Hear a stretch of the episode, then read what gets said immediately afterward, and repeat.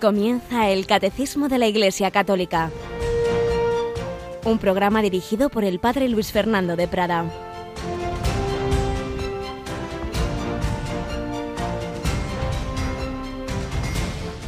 Pablo, siervo de Dios y apóstol de Jesucristo, para suscitar la fe de los elegidos de Dios y el conocimiento de la verdad, que de acuerdo con la piedad lleva la esperanza de la vida eterna, a Tito, verdadero Hijo en la fe que compartimos.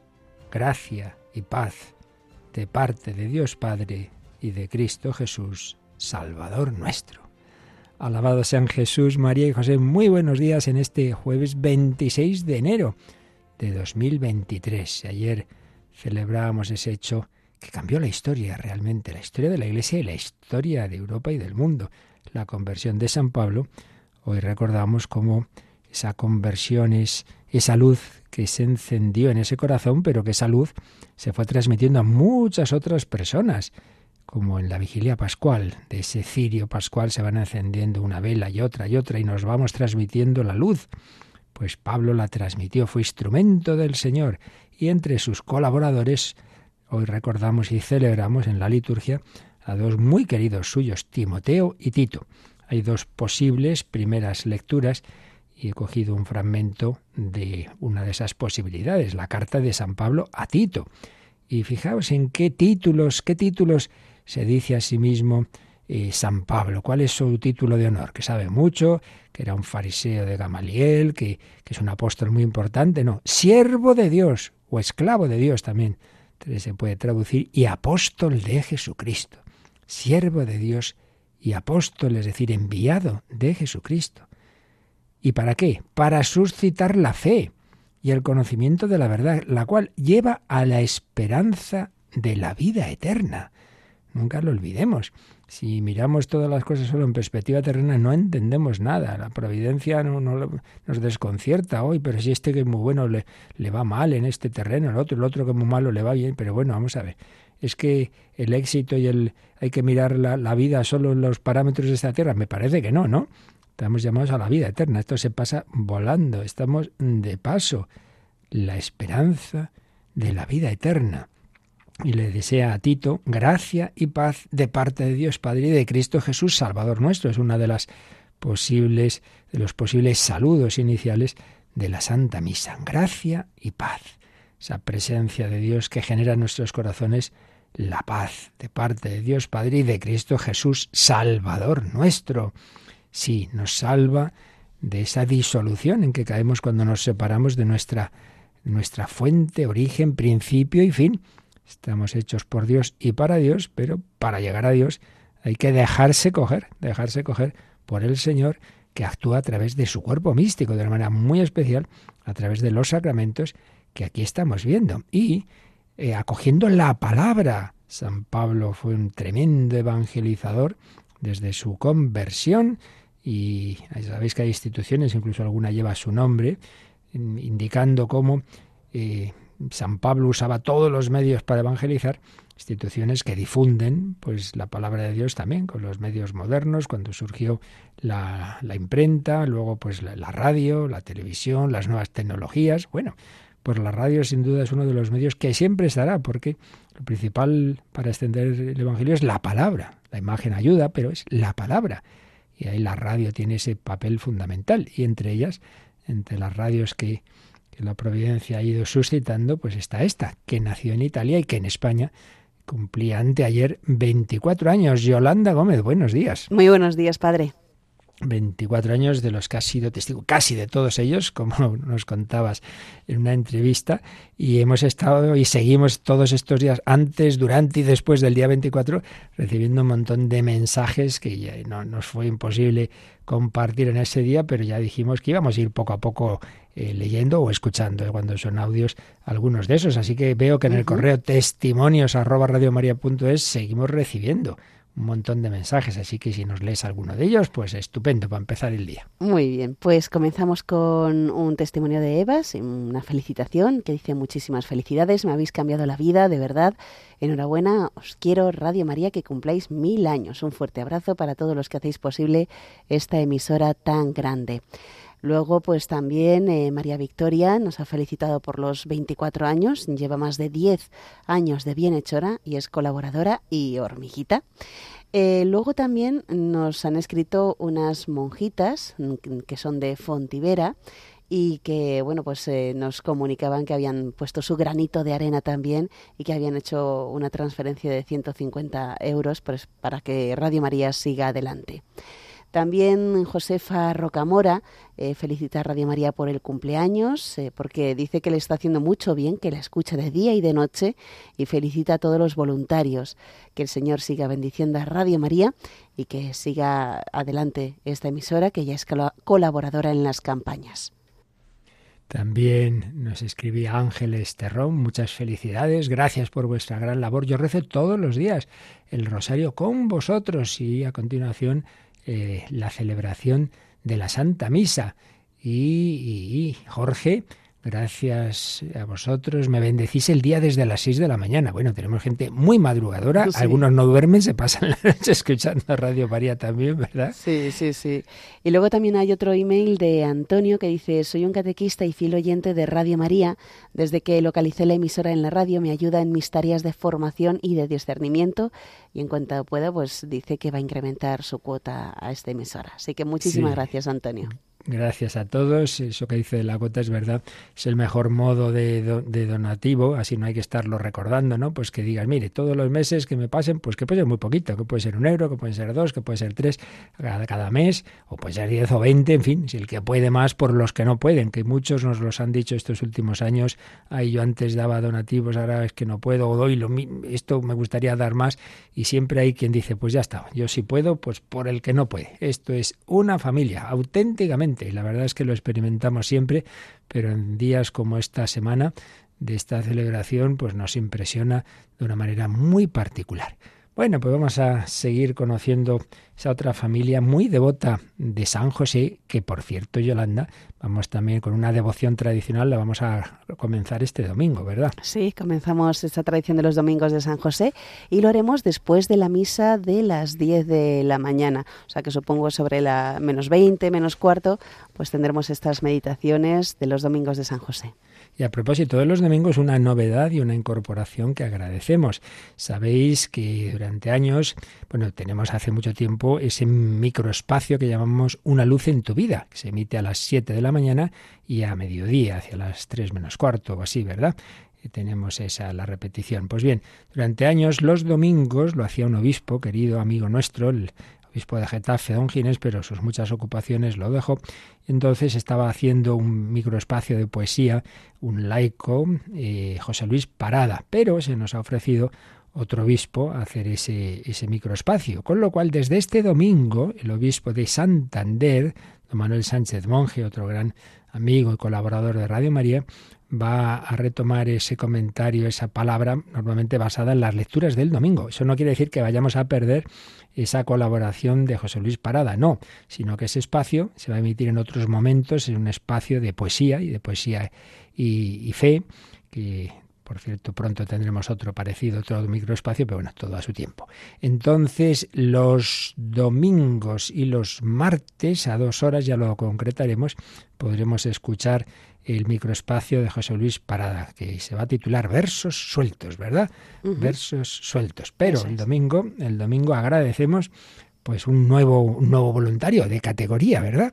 Pues como Timoteo y Tito, obispos, obispos, sucesores de los apóstoles, que quieren también evangelizar a través de esta radio. Bueno, pues ya lo veis, una familia desde su jerarquía hasta, hasta esa última hormiguita. Has dicho la palabra hormiguita, alguno dirá que es eso de hormiguita. Hormiguita llamamos tradicionalmente a esos voluntarios de Radio María que no tienen poco tiempo tampoco, o pocas posibilidades, pueden moverse poco, pero que hablan de Radio María, que en su parroquia pues lo, dicen, que llevan las, eh, los, folletitos de, nuestra programación o estampas, etcétera, etcétera, que hablan de la radio. Pues bueno, cada uno os pedimos esa colaboración enviados a hablar como los apóstoles, como Timoteo y Tito, cada uno, qué fácil es decir, oye, tú no conoces Radio María, hombre, pruébala, mira, aquí, aquí, la puedes pillar en tal frecuencia, tú pruébala, escúchala y luego me cuentas. Y raro es el que al cabo de un tiempo nos dice, oye, que me he enganchado. Bueno, pues por algo será.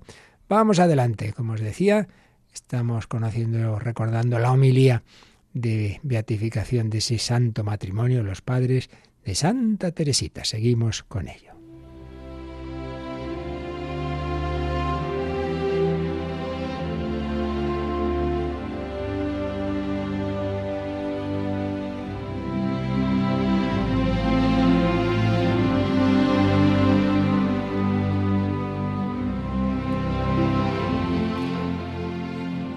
Santos esposos, padres de Santa Teresa del Niño Jesús, Luis y Celia. Estamos leyendo, comentando un poquito la homilía eh, de la beatificación de Luis y Celia, que pronunció el 19 de octubre de 2008 en esa ceremonia de beatificación el cardenal Saraiva Martín. Y después de haber recordado algunos rasgos de la vida de estos esposos, indicaba el cardenal, vamos ahora a rezar la profesión de fe, el credo, que Luis y Celia repitieron tantas veces en la misa y enseñaron a sus hijos. Y recordaba cómo en el credo hablamos de la comunión de los santos y citaba unas palabras de Santa Teresita en su historia del alma, de un alma. Yo creía, yo sentía que hay un cielo y que este cielo está poblado de almas que me quieren, que me consideran como su hija. Qué importante. Esa fe, que el cielo no es una cosa ahí muy lejana y... No, no, que, que son todas esas personas que contemplando a Dios a la vez interceden por nosotros, nos quieren. Qué, qué fe sencilla de Teresa. El cielo está poblado de almas que me quieren, que me consideran como su hija. Y por cierto, entre esas almas las de sus cuatro hermanitos pequeños que habían muerto en aquellos tiempos que había mucha mortalidad infantil. Y qué duro, ¿verdad? Unos padres perder un hijo, pues cuatro.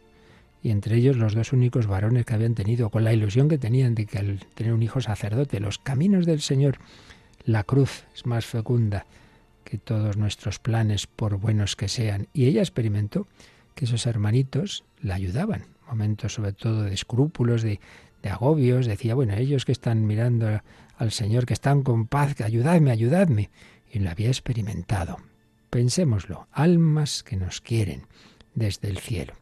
Y seguía el cardenal diciendo, en este cielo poblado de almas ya podremos incluir a Luis y Celia, a quienes ya por primera vez invocamos, decía públicamente, Luis y Celia, rogad a Dios por nosotros, os pido que nos queráis, eso que decía su hija Teresita, que nos consideréis como vuestros hijos.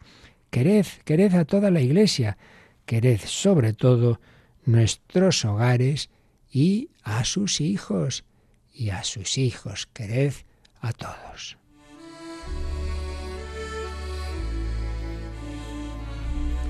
Y ya iba haciendo alusión a cómo Luis y Celia son ejemplo y don para tantas personas, sobre todo en la vida familiar. Luis y Celia son un don para los esposos de todas las edades, por la estima, el respeto y la armonía con que se amaron durante 19 años. 19 años porque la esposa murió joven de cáncer. Celia escribió a Luis, Yo no puedo vivir sin ti, querido Luis. Y él le respondió, Yo soy tu marido y amigo que te ama por toda la vida. Vivieron las promesas del matrimonio, la fidelidad del compromiso, la indisolubilidad del vínculo, la fecundidad del amor, tanto en las alegrías y las penas de todo tuvieron, como en la salud y en la enfermedad de todo tuvieron también. Así pues, un don para los esposos, pero también un don para los padres, ministros del amor y de la vida, ministros del amor y de la vida, engendraron numerosos hijos para el Señor, nueve, de los cuales, como digo, cuatro que murieron pequeños. Y entre estos hijos admiramos particularmente a Teresa, obra maestra de la gracia de Dios, pero también obra maestra de su amor a la vida y a los hijos, del amor a la vida y a los hijos de estos esposos y padres, Menuda educación. Claro, fueron instrumentos de Dios para educar hijos santos. Y de hecho, realmente las cinco hijas que sobrevivieron, todas ellas religiosas, todas extraordinarias. Y recientemente se inició el proceso de la que menos uno se podría esperar, de la que fue más difícil, de, de salud, de temperamento, de inestabilidad, entró en dos órdenes, entraba, salía. Bueno, Leonia, pues al final, proceso también de beatificación. Las semillas tardaron, fueron, ya digo, una, una psicología complicada, pero ahí estaban esas semillas dando fruto. Y también Luis y Celia son un don para los que han perdido un cónyuge. No nos olvidemos. Luis se quedó viudo joven con cinco hijas. La viudez es siempre una situación difícil de aceptar, pero Luis vivió la pérdida de su esposa con fe y generosidad, prefiriendo el bien de sus hijos a sus atracciones personales. Porque decía esto, hombre, porque podía decir, hijas, me metéis todas monjas y me dejáis aquí solo. Bueno, en primer lugar es verdad que hubo una, Celina, que esperó a que él muriera. Pero todas las demás, incluida su pequeñita, como él decía, su reinecita, Teresita, él mismo ayudó a que entrara con 15 años. Cuando las propias autoridades eclesiásticas no les hacía gracia que entrara tan pequeña, podía haber dicho una de hija, espérate a los 18 por lo menos, pues no. Prefirió que se cumpliera ese deseo que él veía que venía de Dios de Teresa a tenerla a su lado. Bueno, seguiremos leyendo esta homilía, pero hoy nos quedamos con estas pinceladas los santos nos quieren, están en el cielo. Toda la gente buena que hemos conocido que está en el cielo rezan por nosotros. en concreto tenemos estos esposos, cómo cumplieron esa vocación a la santidad. Es un modelo para esposos, para, para ser padres, para la educación, también para los momentos de dolor, como es sin duda la viudez. Pues que ellos también, Luis y Celia, rueguen por nosotros. Familia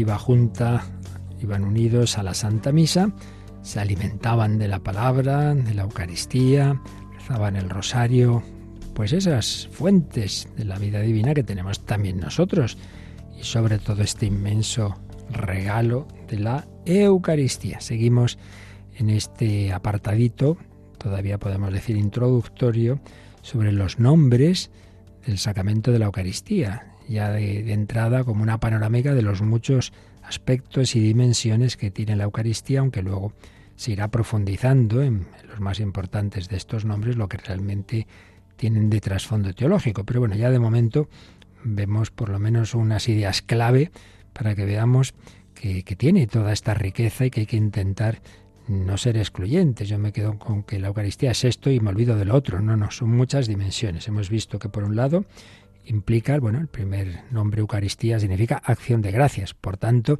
cuando yo voy a la celebración no vaya solo pues a cumplir el mandamiento o a pedir. Todo eso está muy bien, pero ante todo a dar gracias y a bendecir. A bendecir, bendito sea Dios, bendito sea Señor Dios del universo. Bendecir y dar gracias.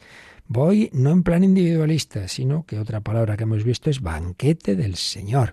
Banquete no soy yo solo, que como sino que alguien me invita a mí y a otros. Pues sí, el Señor nos invita a todos, a todos los miembros de la familia de la Iglesia y celebramos el cumpleaños, bueno, el, cumpleaños de la resurrección de nuestro Señor, muy especialmente los domingos. Por eso, el ideal es ir todos los días, pero por lo menos el domingo. ¿Y por qué no el jueves? Pues digo, porque el Señor resucitó el domingo. Esto es así. Entonces, mamá, yo como con papá el día que me da la gana. Sí, pero su cumpleaños es este día, ese día nos juntamos todos, no, no vaya siempre a tu hola, hijo. Pues esto pasa mucho hoy día. porque tenemos que ir el domingo? Bueno, es el día de la familia. Celebramos la resurrección del Señor y en este sentido comunitario. Es un aspecto, no seamos individualistas. Una cosa es la oración personal y otra cosa que dice Jesús, enciérrate en tu cuarto y ahí ora tu Padre. Muy bien, pero eso no es la Eucaristía que también tiene esa dimensión comunitaria. ¿Qué veíamos también con esa otra palabra, que es la que ayer comentábamos, fracción del pan. Leíamos esos textos, como Jesús partió el pan en, cuando va a hacer esas multiplicaciones de los panes, ahí se nos cuenta y bendice al Padre, y como lo partió, claro, en la última cena, ahí también como aparece esa expresión en la aparición a los discípulos de Maús, que es cuando lo reconocen. Y eso implica otra palabra que ahora enseguida veremos, asamblea eucarística o sinaxis. Pero luego viene memorial, santo sacrificio, porque ese banquete no es un banquete cualquiera. No es simplemente aquí cantamos y bailamos, sino que no hay que olvidar que estamos celebrando una resurrección de alguien que se ha ofrecido en sacrificio. Y es también la actualización del sacrificio de la cruz. Por tanto, es algo muy serio. Santa y Divina Liturgia, Santísimo Sacramento, Santos Misterios y luego la parte final de la misa, pues las palabras que hacen alusión a la comunión o la misma palabra Santa Misa que hace alusión al envío, envío, misión, misa. Estáis enviados. Bueno, pues vamos a releer el número en el que estábamos, Yolanda, el 1329, que ya casi lo hemos acabado, pero lo releemos de nuevo. Banquete del Señor, porque se trata de la cena que el Señor celebró con sus discípulos la víspera de su pasión y de la anticipación del banquete de bodas del Cordero en la Jerusalén celestial. Fracción del pan, porque este rito, propio del banquete judío, fue utilizado por Jesús cuando bendecía y distribuía el pan como cabeza de familia, sobre todo en la última cena. En este gesto, los discípulos lo reconocerán después de su resurrección, y con esta expresión los primeros cristianos designaron sus asambleas eucarísticas. Con él se quiere significar que todos los que comen de este único pan partido, que es Cristo, entran en comunión con Él y forman un solo cuerpo en Él. Asamblea Eucarística, sinaxis, porque la Eucaristía es celebrada en la Asamblea de los Fieles, expresión visible de la Iglesia.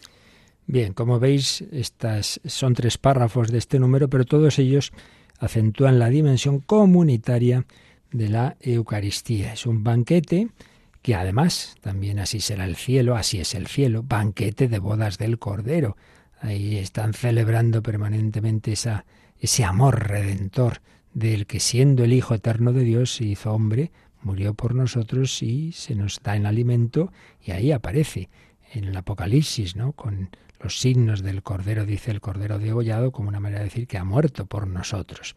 Y luego el segundo párrafo, fracción del pan. Ayer veíamos esos textos del Nuevo Testamento y nos fijábamos especialmente en esta última idea, que además la comentábamos con textos preciosos de la encíclica de Euscaritas es, Dios es amor, eh, que fue la primera encíclica programática del Papa Benedicto XVI, y la idea que dice aquí el catecismo, de que esta expresión significa que todos los que comen de este único pan partido, que es Cristo, entran en comunión con Él. Y claro, al entrar todos en comunión con Él, formamos un solo cuerpo en Él.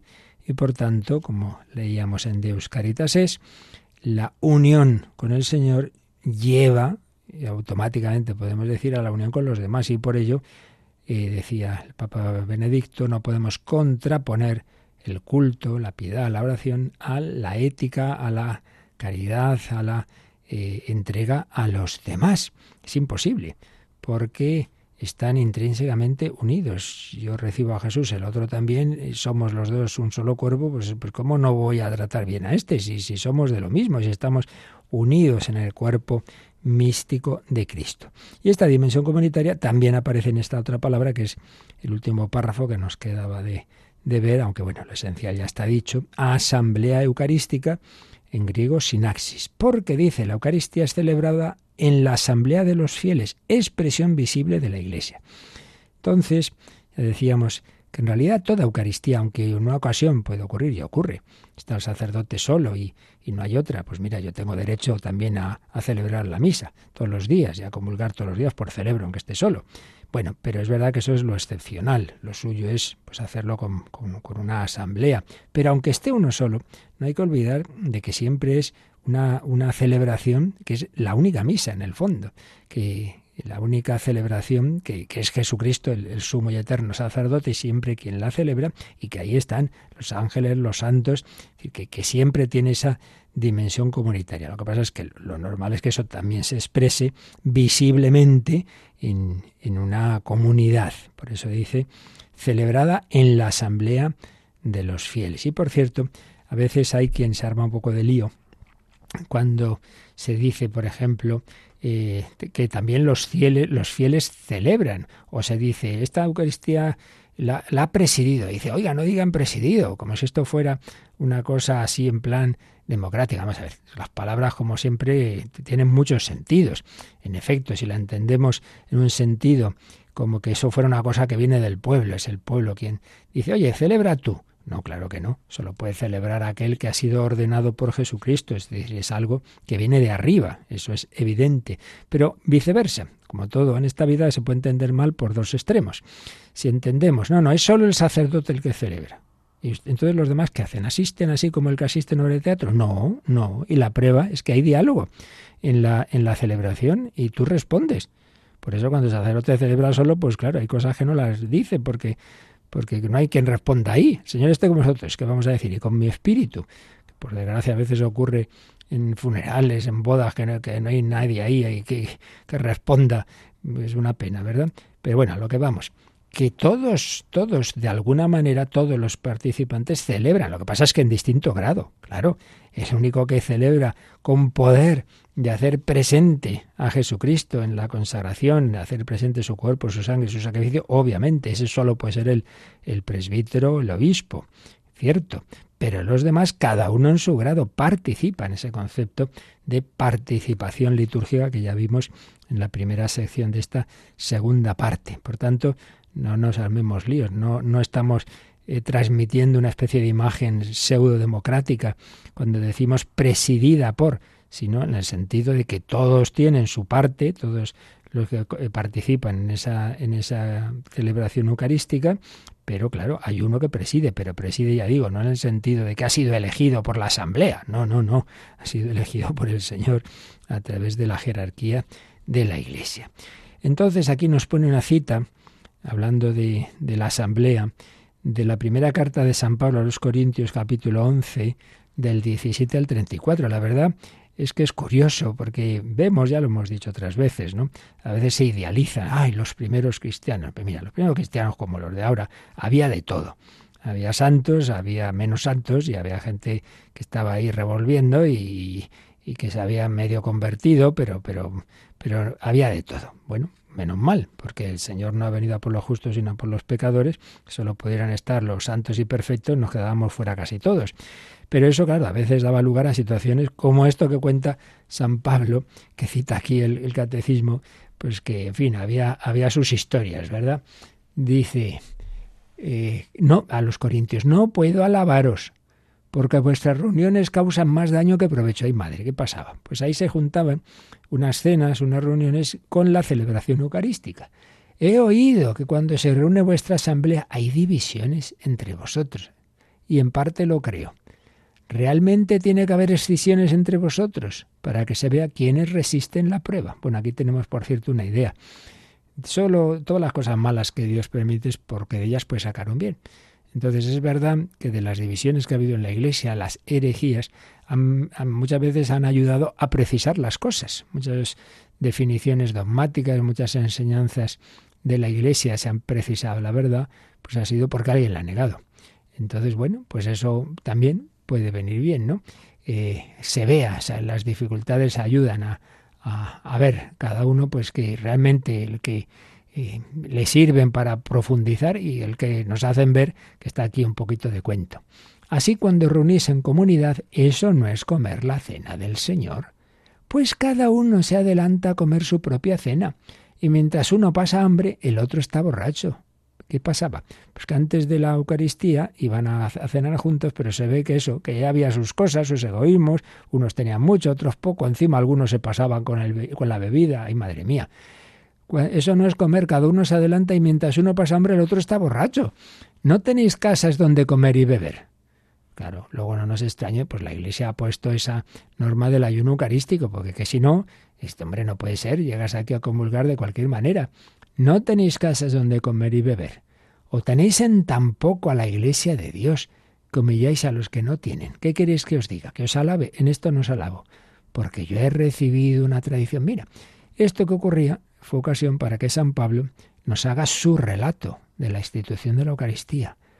Él no estaba, claro, él todavía no estaba convertido, pero claro, se ha informado bien, porque yo he recibido una tradición que procede del Señor y que a mi vez os he transmitido, que el Señor Jesús, en la noche en que iba a ser entregado, tomó pan y pronunciando la acción de gracias, lo partió y dijo, Esto es mi cuerpo que se entrega por vosotros, haced esto en memoria mía. Lo mismo hizo con el cáliz después de cenar, diciendo, Este cáliz es la nueva alianza en mi sangre, haced esto cada vez que lo bebáis en memoria mía. Por eso, cada vez que coméis de este pan y bebéis del cáliz, proclamáis la muerte del Señor hasta que vuelva. De modo que quien coma del pan y beba del cáliz del Señor indignamente es reo del cuerpo y de la sangre del Señor. Aquí viene una idea muy importante, muy importante. No se puede comulgar si uno está en una situación de no comunión con Dios, es decir, en pecado grave. Ojo, si tú comulgas conscientemente sabiendo que no puedes, eres reo del cuerpo y de la sangre del Señor. Es decir, esa comunión en vez de ayudarte, te está desayudando porque es un, el beso de Judas. Estás, por un lado, dejándote abrazar por el Señor la comunión y a la vez diciendo, no, no, no, no, no, yo no pienso vivir como tú me dices. Pero hombre, unos esposos que se dan un beso y están traicionando a la vez. Por eso, la comunión sin escrúpulos, porque no, hay que ser perfecto para comulgar, pero no puede ser con pecados graves, graves. Veniales siempre tenemos y por eso siempre pedimos perdón al Señor y, una y otra vez y el sacerdote todavía hace otro más gesto de purificación y se lava las manos, etcétera, etcétera. Pero si son graves, pues hombre, entonces hay antes que dejarse purificar en el otro sacramento, el de la penitencia. Así pues, que cada uno se examine y que entonces coma así del pan y del cáliz. Por eso no puedes ir a comulgar así como así, tranquilo estás en gracia de Dios, estás preparado. Vale, entonces sí, entonces no te armes lío, no, no seas rigorista, no seas jansenista, no, no hay que esperar a ser, repito, perfecto, entonces no comulgamos nunca. No, pero, pero, sí tienes que estar en gracia de Dios. Porque quien come y bebe sin discernir el cuerpo, come y bebe su condenación. Claro, si uno comulga a lo loco y me da igual, a mí quien me dice la iglesia, ¿por qué voy a estar yo en pecado? Pues, pues chico, pues tú verás lo que haces pero te, arriesgas a hacer un pecado muy gordo. Come y bebe su condenación. Por ello hay entre vosotros muchos enfermos y no pocos han muerto, dice San Pablo. Cosas que nos han pasado porque no vivís como hay que vivir. Por el contrario, si nos examinamos personalmente no seremos juzgados, aunque cuando nos juzga el Señor recibimos una admonición para no ser condenados junto con el mundo. O sea, el Señor pues busca nuestro bien. También cuando San Pablo pues a veces tiene que, exponerse muy duro, pues lo hace precisamente para que la persona reaccione, para que salga de esa situación de pecado. Por ello, hermanos míos, cuando reunís para comer, esperaos unos a otros. Hombre, que, esto, esta dimensión comunitaria. Si uno tiene hambre, que coma en casa a fin de que no reunáis para condena. Bueno, o sea, que había ahí muchas cosas que, indicaban que no había ese espíritu de caridad ese espíritu comunitario y luego pues que había quien comulgaba de, de cualquier forma y San Pablo pues como veis da aquí unos regaños considerables. Pero siempre para nuestro bien. Tomamos nota verdad y le damos gracias al Señor de este regalo de su cuerpo y de su sangre pero que lo recibamos bien preparándonos agradeciéndolo y teniendo nuestra alma limpia por la sangre de Cristo que nos purifica sobre todo a través del sacramento de la penitencia o confesión.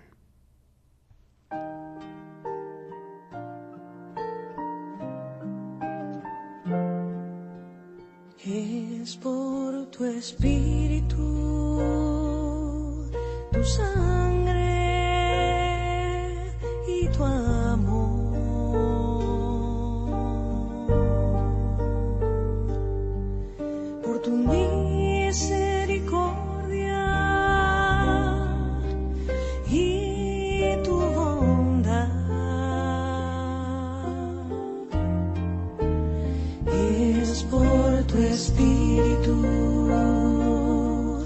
Tu sangre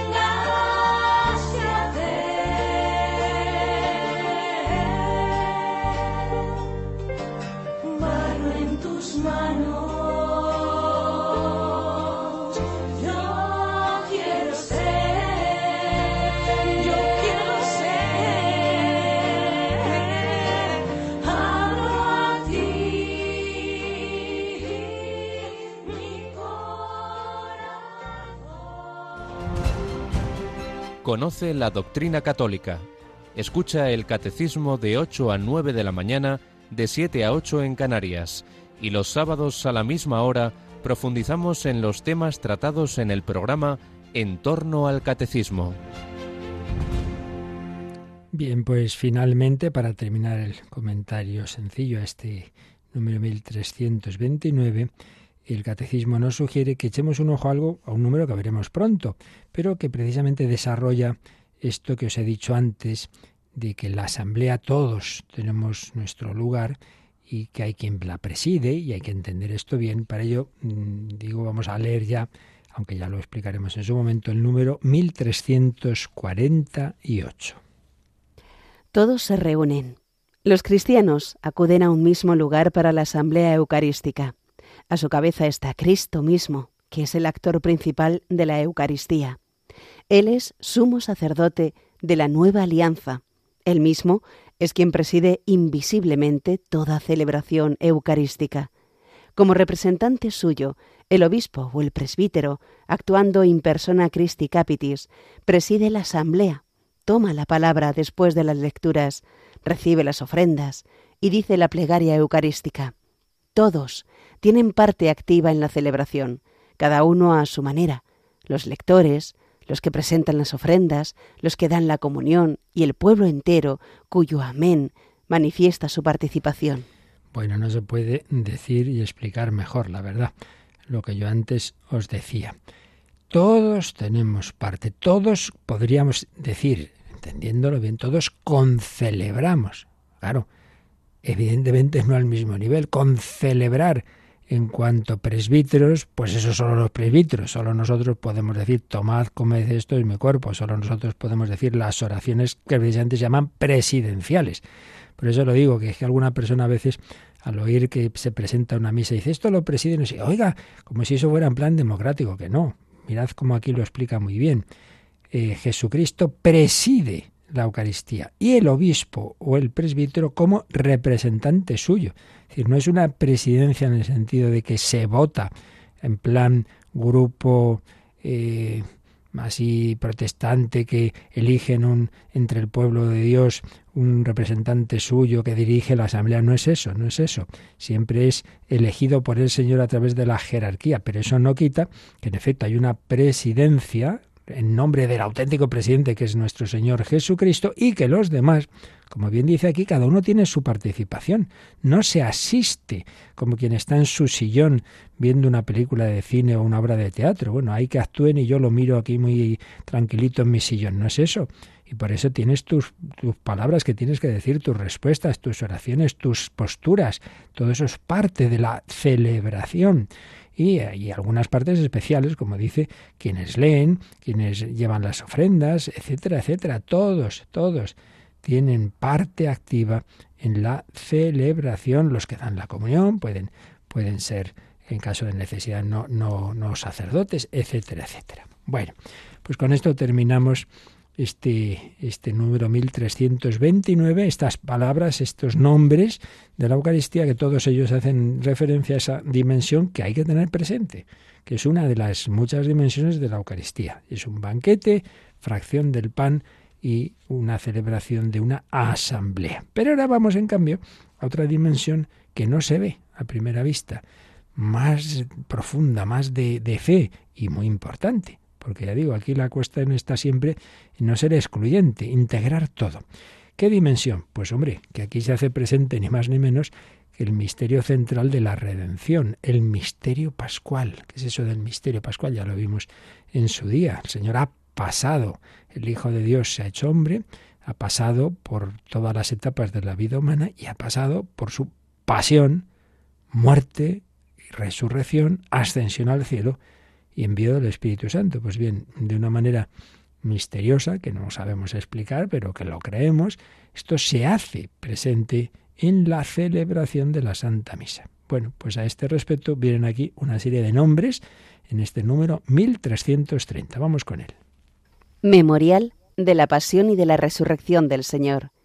Santo Sacrificio, porque actualiza el único sacrificio de Cristo Salvador e incluye la ofrenda de la Iglesia, o también santo sacrificio de la misa, sacrificio de alabanza, sacrificio espiritual, sacrificio puro y santo, puesto que completa y supera todos los sacrificios de la antigua alianza.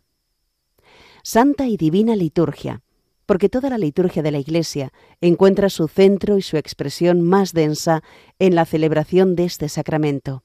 En el mismo sentido se la llama también celebración de los santos misterios, se habla también del Santísimo Sacramento, porque es el sacramento de los sacramentos. Con este nombre se designan las especies eucarísticas guardadas en el sagrario.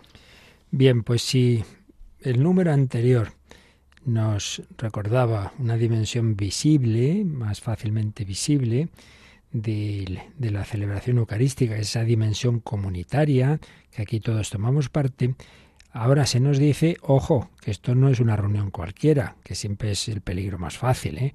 El peligro más fácil. Aquí nos juntamos y bueno, en vez de celebrar el cumpleaños de fulanito, celebramos a Jesús, pero aquí damos muchos botes, muchas palmas, cantamos mucho, todo es precioso, muy bonito, pero si nos descuidamos, oye, ¿y aquí dónde está el misterio? ¿Dónde está el Señor? El peligro, pues, es reducirlo a eso, a una merendola que, estamos aquí muy contentos acordándonos de Jesús. Pues no es eso, evidentemente que no. Es el Señor quien preside invisiblemente y es Él el que hace presente el motivo de esa reunión.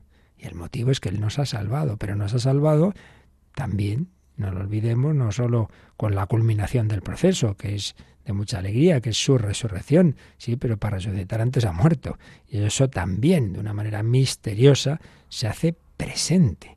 Es un sacrificio. Orad, hermanos, para que este sacrificio mío y vuestro sea agradable a Dios Padre Todopoderoso. Él está aquí presente, por tanto, también tiene que estar esa dimensión de profunda reverencia ante el Señor y ante esa presencia, hace alusión la última frase que nos leía Yolanda, el Santísimo Sacramento, el sacramento de los sacramentos, porque ahí se hace presente Jesucristo, que es Dios, y por eso la reverencia, una cosa no quita la otra. La alegría, la dimensión comunitaria, el canto, no, no quita esos momentos, sobre todo de reverencia, que especialmente tiene que ser ese momento de la consagración, cuando el sacerdote extiende sus manos sobre el pan y el vino, que es el gesto de invocar al Espíritu Santo, la epíclesis, para que haga presente al Señor y se haga presente con, ese, con esa actitud sacrificial que tenía eh, al ofrecer su vida en, el, en, el, en la cruz. Esto ya lo explicaremos hasta dónde podemos, porque siempre tocamos el misterio, pero por lo menos que ya tengamos claro que, que hay que procurar siempre integrar todo, con toda fe, devoción, reverencia, hacer la genuflexión, eh, no estar a gritos en la iglesia como pues se está extendiendo tanto y hablamos como estuviéramos en el patio de hombre que, que, que, está aquí el Señor este no es eh, como Jesús en el templo tuvo que echar ahí a los y nos echaría a nosotros muchas veces me temo por, por la poca reverencia que tenemos en la iglesia. Toda esa dimensión de lo sagrado y de, y de la seriedad del sacrificio pues es lo que este número 1330 nos va a decir en estos tres párrafos. El primero es una frase muy brevecita. La Eucaristía es memorial de la pasión y de la resurrección del Señor. Memorial, viene de memoria, pero ojo, esto ya lo hemos dicho en otros momentos, en sentido litúrgico, memorial, que ya lo tenían los judíos, había una palabra hebrea, zícaron, no significa simplemente que hacemos nosotros memoria subjetiva de lo que pasó, no, es la memoria de Dios, dicho de otra manera, Dios que tiene todo presente, como que nos hace presente ahí. De una manera no sabemos cómo explicarla, porque esto, claro, nuestras categorías espaciotemporales se nos quedan cortas ante, ante lo que hace Dios aquí. Pero lo creemos. Ahí, de alguna manera, lo que ocurrió hace siglos, el Señor que lo lleva en su corazón nos lo hace presente y particularmente esa pasión y resurrección. Evidentemente no es que el Señor vuelva a sufrir, no, no, ocurrió una sola vez, lo dice la carta a los hebreos, pero lo que ocurrió, su núcleo, el corazón con que Cristo vivía eso, eso sí, eso, esa actitud la tiene ahora y Él hace presente ese amor redentor, ese amor sacrificial, sacrificial, memorial, memorial. Dios es el que el que hace presente lo que ocurrió, no es mera memoria subjetiva nuestra. Entonces, nos dice el catecismo que esto lo va a explicar más adelante, pero vamos ya a leerlo, el número que nos sugiere y lo dejamos ahí, el 1341. El mandamiento de Jesús de repetir sus gestos y sus palabras hasta que venga no exige solamente acordarse de Jesús y de lo que hizo, requiere la celebración litúrgica por los apóstoles y sus sucesores del memorial de Cristo, de su vida, de su muerte, de su resurrección y de su intercesión junto al Padre. Haced esto en memoria mía. Y San Pablo en 1 Corintios 11, 26 dice eso, ¿no? Como esto tenemos que hacerlo hasta que Él vuelva, hasta que Él venga. Entonces dice este número que ese mandato del Señor, haced esto en memoria mía, no exige solamente acordarse nosotros de Jesús y de lo que dice, nos acordamos qué bueno fue Jesús, murió por nosotros. No, no, no simplemente es que nos acordamos, que está muy bien, y que lo meditemos y lo contemplemos y rezamos el Via Crucis, estupendo. Pero más, hay una celebración litúrgica que ya no es solamente mi piedad personal que recuerda, sino que es Dios mismo el que ha instituido ese sacramento y por tanto ahí hay una fuerza especial suya, una acción del Espíritu Santo. Por eso invocamos al Espíritu Santo para que sea Él el que haga presente a Cristo y la esencia de su sacrificio de una manera incruenta. Celebración litúrgica por los apóstoles, que oyeron eso en la última cena, haced esto en memoria mía, y sus sucesores del memorial, memorial, no mera memoria subjetiva, memorial de Cristo, de su vida, de su muerte, de su resurrección y de su intercesión junto al Padre. Esto es la liturgia, los misterios que vamos celebrando en el año del año litúrgico, los misterios de la vida de Cristo, la liturgia nos los hace misteriosamente presentes. Hoy nace Cristo. decimos en Navidad, hoy, el hoy litúrgico, el odie, en latín. Sí, hay algo ahí misterioso que, hace presente lo que ocurrió siglos A de alguna manera, que repito, siempre hay que distinguir en teología el qué, lo que nos importa, vivir, yo sé que esto es así, y el cómo. Bueno, y el cómo, ahí entran las, los teólogos que, que, se las apañen a, dar vueltas a las cosas, que nunca, nunca llegaremos a entenderlo todo el todo hasta que ya podamos preguntar cara a cara al Padre Eterno. De momento, lo importante es creer en lo que ocurre. El cómo, pues bueno, pues ahí se hace, pero vamos a ver, esto no tiene que extrañarnos, porque si es la materia, si es, si es lo que el hombre puede, es inferior a él y lo puede estudiar, y no hay manera, porque, porque no os dais cuenta, los que ya tenemos algunos años, cómo cambian las teorías sobre cuáles son las partículas más pequeñas, cuál es, cómo se explica eh, tal cosa del universo, del otro. Madre mía, pues si es que, si es que hasta eso, lo más básico que es la materia, es un misterio, pues cómo no va a ser un misterio las cosas de Dios. Pues hombre, lo normal. Bien, pues ahí lo dejamos de momento para que pidamos al Señor vivir bien este inmenso, increíble misterio de la Eucaristía, del Dios con nosotros, y nos quedamos de momento, aunque ya seguiremos profundizando, con estas dimensiones, que yo vaya a la Santa Misa a dar gracias, a bendecir, que lo haga no en un sentido individualista, sino en esta celebración, en este banquete, pidiendo fuerza para amar a mis hermanos. Si yo comulgo a Cristo, tengo que mirar también a los demás desde el corazón de Cristo, pero que a la vez lo haga con reverencia. Aquí está el Hijo de Dios hecho hombre, que ha muerto por mí. Cristo me amó, se entregó a la muerte por mí. Y aquí renueva su sacrificio redentor, comulgo al Cordero inmolado, a la víctima del sacrificio por mí. Todo para dar muchas gracias, mucha gloria a Dios nuestro Señor nos quedamos así meditándolo. Si tenéis alguna consulta, alguna sobre este u otros temas, pues ahora nos recuerdan cómo podéis hacérnoslas llegar. Participa en el programa con tus preguntas y dudas. Llama al 91005 9419. 91005 9419 Puedes escribir un mail a catecismo o escribirnos un mensaje al teléfono de WhatsApp 668 594 383 668 594 383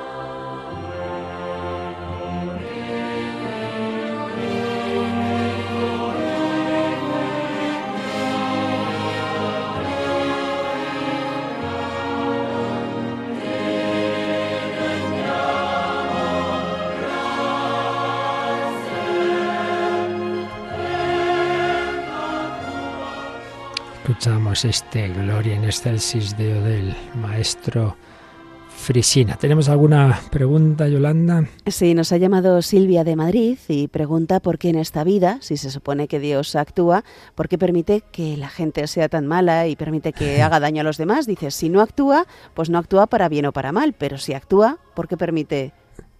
Bueno, esta, esto es una pregunta que todos una y otra vez nos hacemos y que llega infinidad de veces aquí y que obviamente no vamos a poder responder en un minuto.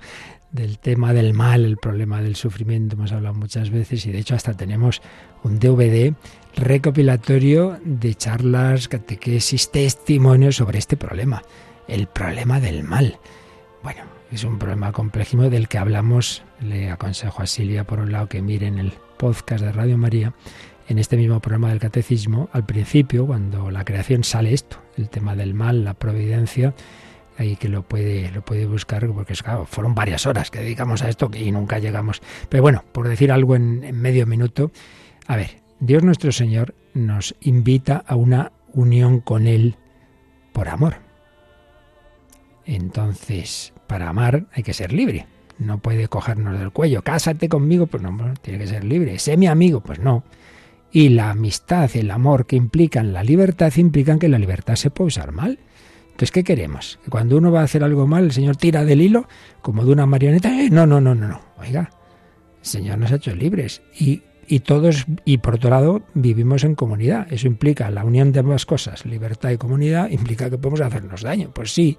Entonces, las vacas, pues no, no, no pecan, claro, pero, pero claro, las vacas no van al cielo. Esto es que esto, esto es así. Lo que pasa es que Dios en su infinita sabiduría sabe sacar bien del mal. Entonces el caso más claro es la pasión. Nuestro Señor Jesucristo ha dejado el Hijo de Dios hecho hombre que le hiciéramos mal, sí, ciertamente, pero precisamente eh, así ha mostrado el mayor amor y nos ha redimido con ese sí amoroso que compensa todos nuestros no es el mayor gesto de amor de, de, los hombres el, santo prototípico digámoslo así es el mártir. Claro no habría mártires si no hubiera perseguidores. Entonces es que el problema está yo creo en que valoramos demasiado lo que o, al revés nos parece demasiado horroroso el sufrimiento en esta vida no nos olvidamos de que lo principal es el amor. Es eso que con estaba la Pierre, ¿no? Una, una, especie de parábola, están bailando el amor y el sufrimiento. En francés sufri, sufrimiento es femenino. Entonces una pareja que están bailando y le dice, y le dice el sufrimiento al amor. Tú no, tú no me dejes que sin ti soy muy fea. Claro, sufrir sin amor es muy feo. Pero el amor le dice a su vez, y tú tampoco me dejes que sin ti soy menos bello. Un amor que no pasa por el crisol del sufrimiento, pues no madura. Dios saca bien del mal hay que confiar en ello y sobre todo mirar a Jesucristo. La victoria definitiva es del bien, es de la resurrección, pero ha permitido el mal porque si no, repito, no hay libertad y sin libertad no hay amor. Pero bueno, repito que esto son muchas horas, no en dos minutos poco podemos decir y ahí puede buscar en el podcast y en ese DVD que tenemos como 60 o 70 programas sobre el tema, sobre el sufrimiento. Pues nada, pedimos al Señor vivir en su presencia este día y aprovechar esa cercanía que nos ha dejado para siempre en la Eucaristía. La bendición de Dios Todopoderoso, Padre, Hijo y Espíritu Santo, descienda sobre vosotros. Alabado sea Jesucristo.